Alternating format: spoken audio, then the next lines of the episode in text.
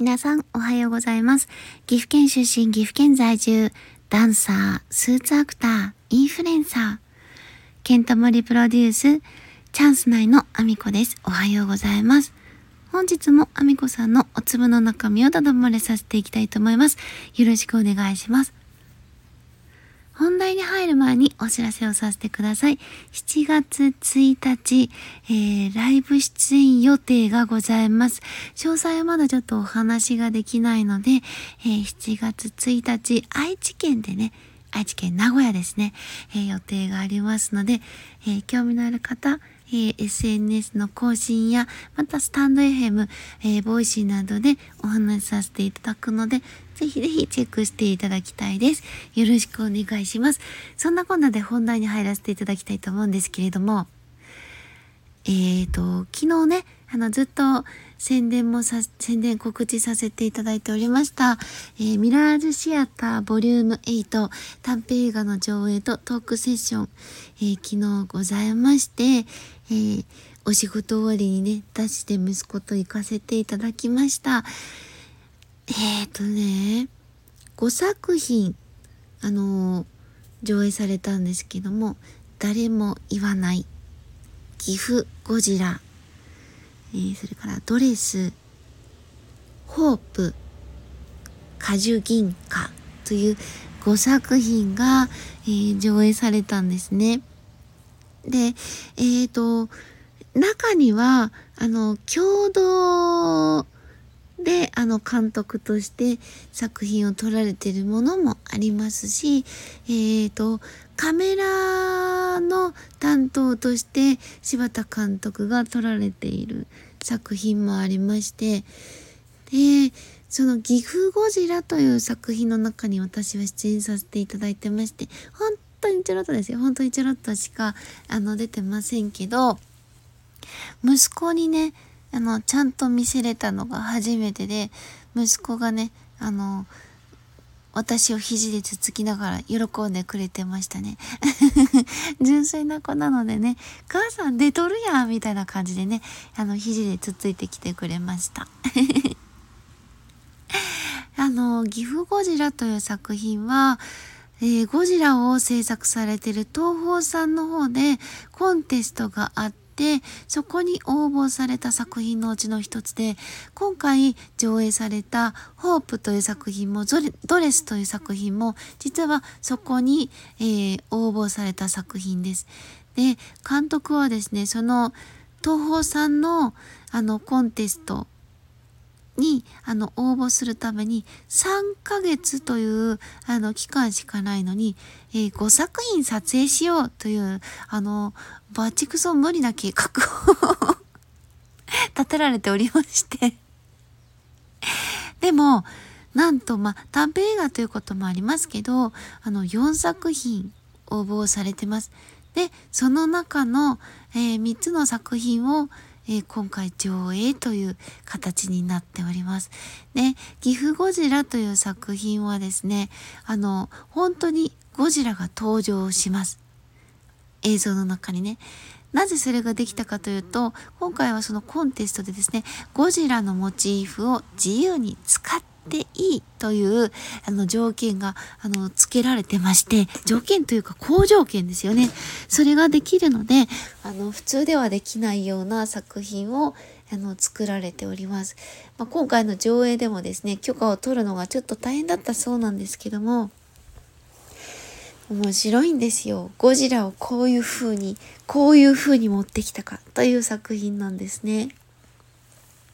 で、ホープという作品に関してはですね、あの、最後の方に大きな巨大な目玉がね、あの、砂丘からふわーっと出てきて、キョロキョロキョロって動くシーンがあるんです。どういう風に撮影したんだろうと思ったらですね、それをね、トークセッションで、あの、ミラージュシアターでは聞くことができるんですね。これすごくいいんですよ。トークセッションがついてる、これね、たまらないんですよね。制作過程も一緒に聞けちゃうという大きな大きな特典があるんですよね。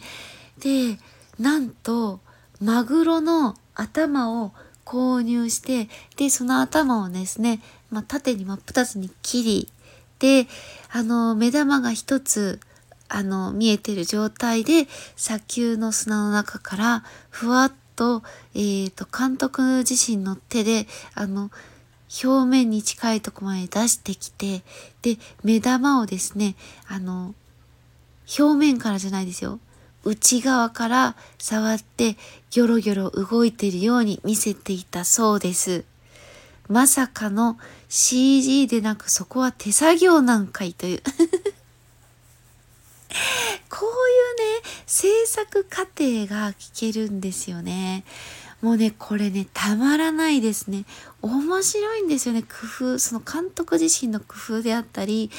あの作品を撮るにあたって、あのいろんな方とぶつかりまくって撮りましたとか、もう撮影秘話がいっぱいあるんですよ、短編映画でもね。まあ面白かったですね。そして果樹銀貨という作品もね、私結構好きだったんですけど、あの、まさか撮影スタッフ含め、出演者含め3人だけで撮影をしております。で、あの、中に2人、あの出演者が登場するんですが本当のモデルさんと合わせて、えー、監督のアシスタントが出ているという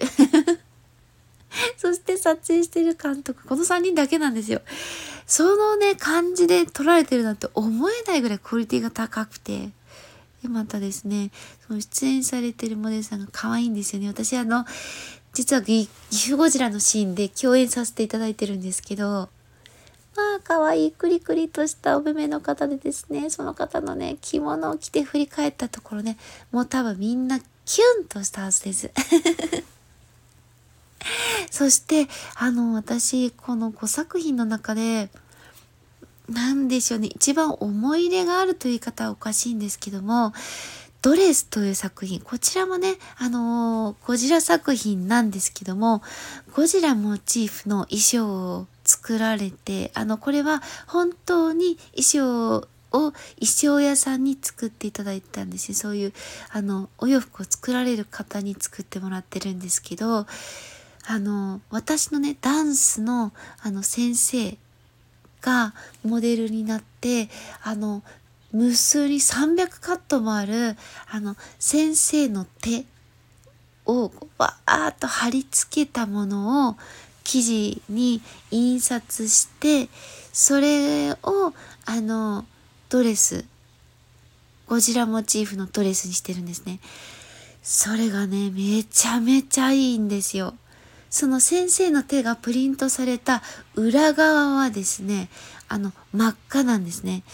あの、ゴジラの体内というか、あの、シン・ゴジラ見た方はなんとなくパッと思いつくかもしれないんですけど、シン・ゴジラって、あの、皮膚のその硬い、あの、真っ黒というか茶色というかあの表面以外のところがちょっと赤みがかってたりするんですよね。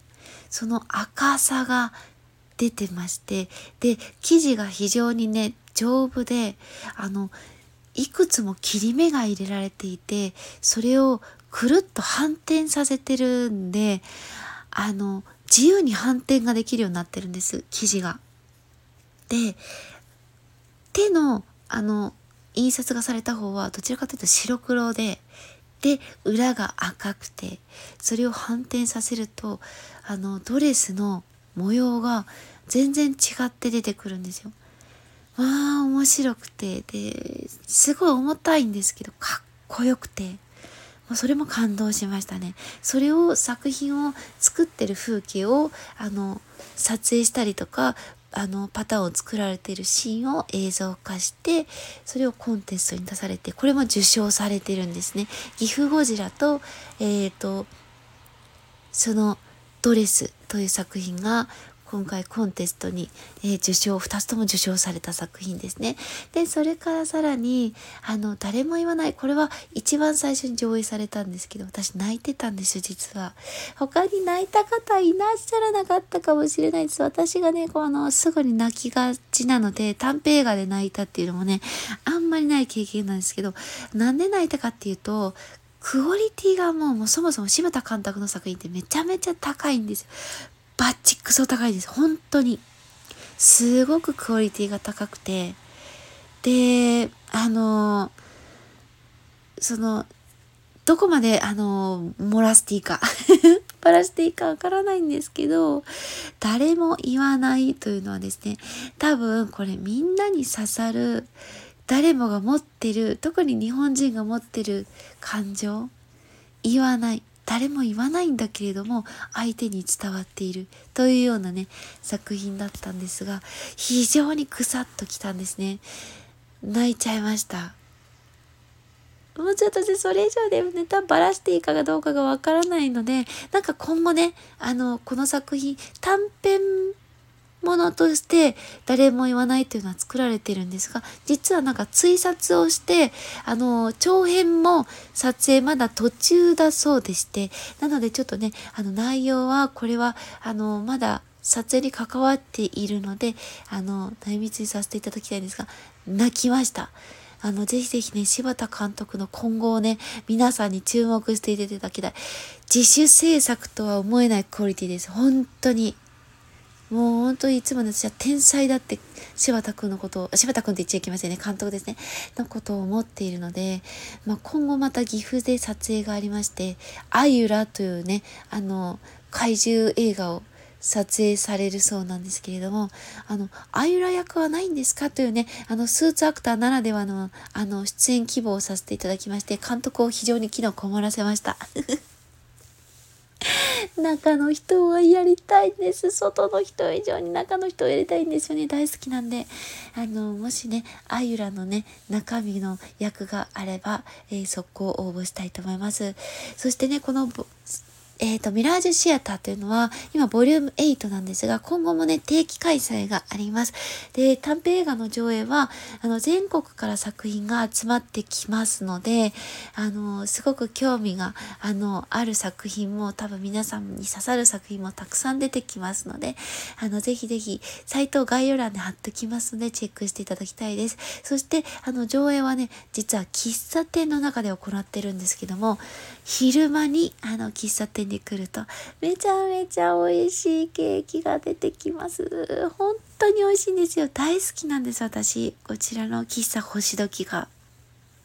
おしゃれで大好きなので、もし、あの、岐阜や長瀬通り付近の、えー、神田町にある喫茶星時行かれる方、ぜひぜひケーキ楽しんでください。えー、そんなこんなで、えー、皆様私の SNS のフォローをよろしくお願いします。えー、インスタグラム、TikTok、